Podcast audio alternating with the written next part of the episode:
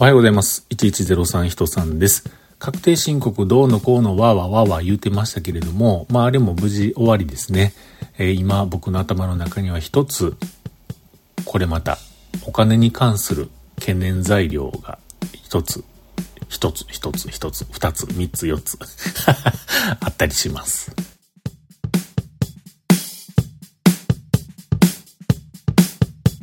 ということで今日も話しさせていただいております。1103と書きまして、人さんと言います。よろしくお願いします。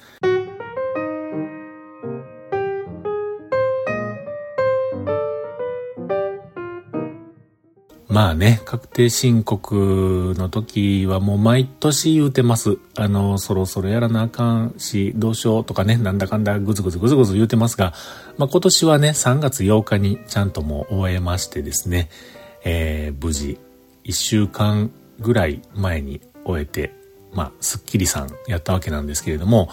あの、税務的な、そのお仕事をご商売されている方々、会社さんの上で、えー、次にね、やってくるのが、インボイス制度っていうのがあるんですよね。で、このインボイスっていうのも実は僕はもうとっくにクリアしてまして、インボイスの番号を取得しましょうね、みたいなことがあったんですけれども、無事取得できてまして、これはもう別になんてことはないんですが、もう一つあるんですよ。電子帳簿保存法みたいなのがあるんですよね。これ多分ね、多分とか言ってますけれども、そこの部分なんですけれども、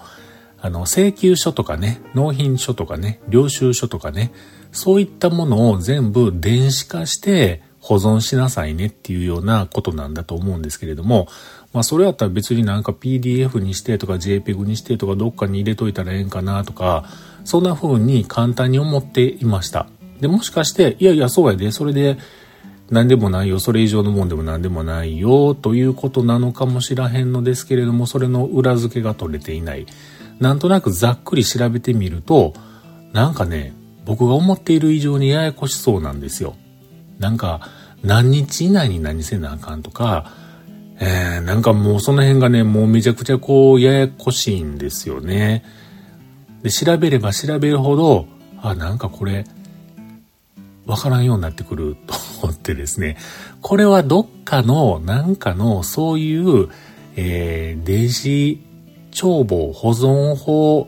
ってこうなんですよ、教えますよ、会みたいな、例えばそれは税務署がやるのか、どっかの商工会がやるのかわかんないですけれども、そういったところに足を向けてですね、そっちへ出向いていってですね、話を聞いた方がいいなと思って、ちょっと検索してみたんですけれども、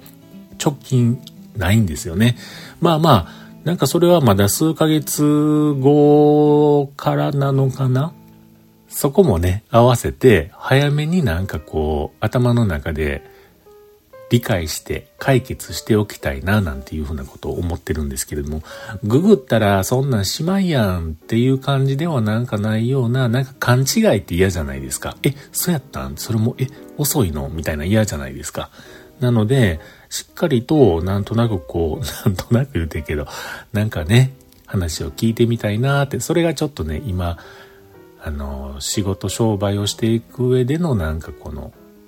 懸念部分だったりしますが、これを聞いていただいているご商売されている皆様方もきっといらっしゃるかと思いますが、皆さんはどうされるんでしょうかね？